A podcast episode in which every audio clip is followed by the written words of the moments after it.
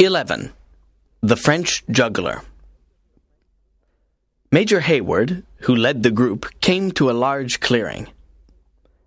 In the distance, he thought he saw an Indian village and a strange Indian walking towards him. He called Hawkeye, who looked and then laughed. Major, that certainly isn't an Indian village. It's a beaver colony. He exclaimed. And look, it's David Gamut, not an Indian. David, what are you doing here? Where are the girls? Hawkeye asked. Magua captured me and the girls during the massacre. Alice is now a prisoner in a Huron village, two miles from here. Cora was sent to a Delaware village nearby. Since I was always singing my church hymns, the Hurons thought I was mad. The Indian tradition respects mad people and lets them go, do whatever they want. That's why I am here and free to move about. If you're free to move about, then you can really help us, David, said Hawkeye. You can easily go to the Huron village and tell Alice that we are here to help her and Cora escape. No one will suspect you. I'll go with you, David. It will be easier to save Alice if there are two of us. Major Heyward exclaimed. I have an idea. Chingachgook has lots of paints, and he can make me look like a French juggler from Ticonderoga. You know, there are jugglers and clowns who go from village to village. I speak French perfectly, and the paints will change my appearance. Chingachgook painted Major Heyward's face, and soon he was ready to begin his adventure as a French juggler in the Huron village. Hawkeye and Uncas decided to explore the area around the Indian villages, while Chingachgook and General Munro remained at the beaver colony. As soon as Major Heyward, disguised as a French juggler, entered the Huron village, he was surrounded by curious children. They looked at him, ran around him, and touched him. Although his disguise was excellent, Heyward was nervous. He looked for the biggest wigwam of the village and quietly entered. It was full of Huron Indians, all seated in a circle. Some were talking, others were smoking a long pipe. He sat down with them. One of the older warriors, probably the chief, spoke to him in French. Where are you from, white brother? I come from the French fort of Ticonderoga. I am a juggler, a man of magic, Heyward replied in French. An evil spirit lives in my daughter. You are a juggler, a man of magic. Can you frighten the evil spirit away with your magic? Heyward knew something about the Indian beliefs and superstitions.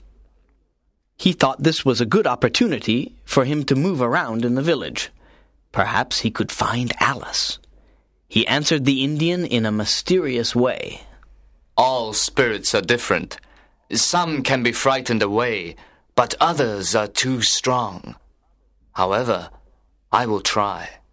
You will try? asked the older warrior. Heyward nodded. Then let us go to the cave, said the older warrior. 12. The Spirit of the Cave. A loud shout came from the nearby forest. The entire village went to see what was happening. A Huron war party had just returned with several scalps and a prisoner. The prisoner was Uncas. Magua led him into a wigwam and put warriors all around to guard him. Magua walked proudly through the village because he had finally captured his great enemy. He told the Hurons that Uncas was a Mohican chief and their enemy. They decided to torture and then kill him the following day. Uncas was tied to a post in the wigwam he was not afraid of his enemy, who insulted and tormented him. He was a Mohican warrior, the son of a chief. Everyone knew of his courage, strength, and honesty. He had always lived like a warrior, and now he would die like one. The older warrior took the disguised Heyward outside the village, to the cave where the sick woman was. The Indians believed that a cave, with its walls of rock, would protect the woman from the evil spirit that had possessed her. As they reached the cave, Heyward noticed that a big brown bear had been following him. He didn't worry because he knew that Indians often kept tame bears in their villages. The sick woman was lying on a bearskin in the dark cave. Lots of Huron women stood around her. Heyward told all the women to leave him alone with her.